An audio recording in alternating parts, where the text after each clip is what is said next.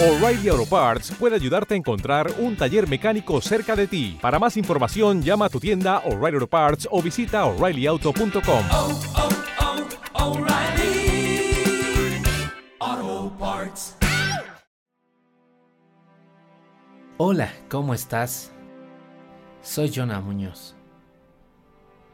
¿Saben cuántas ganas tengo de morir? La verdad, ninguna. Tengo mucho miedo.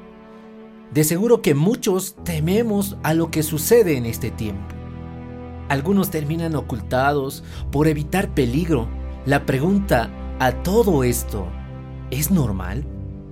Déjame decirte que sí, sí es normal, porque cuando el hombre siente peligro por instinto se protege, se oculta, se esconde. Muchos tal vez dijimos este año que iba a ser el año, el mejor año de todos.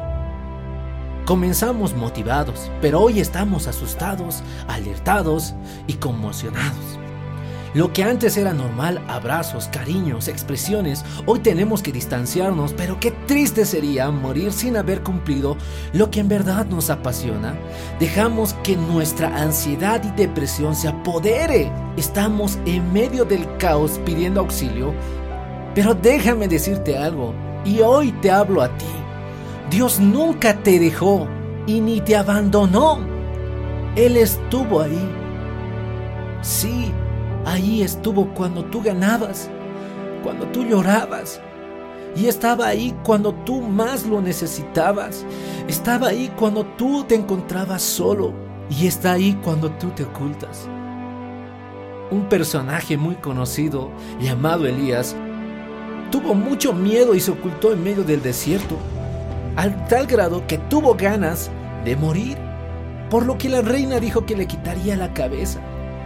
La pregunta a todo esto, ¿por qué tuvo miedo cuando antes había matado a 400 falsos profetas? Sencillamente porque todos los humanos hacemos eso. Cuando nos sentimos amenazados con nuestra vida, cuando nuestra vida corre peligro, huimos, escapamos. Pero Dios no lo dejó, no lo abandonó, es más, lo alimentó y estuvo ahí cuando estaba solo. No tenía nadie, no tenía familiares. Él le dio de comer cuando se sentía caído, cabizbajo, decepcionado. Él estuvo ahí cuando tenía ganas de morir. Dios le dio vida. Y estuvo ahí en silencio diciendo yo estoy contigo porque la manera de decirle que yo estoy contigo era cuando le daba alimento, cuando le protegía del sol. Hay muchas muertes allá afuera.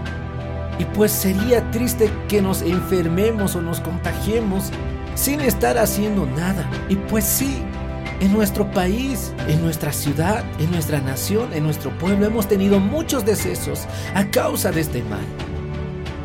Pero déjame decirte que nosotros no tenemos que perder esta pelea. Algo que aprendí, una frase muy conocida, es si tengo ganas de morir, que sea ganando, pero no dinero o casas, sino vidas.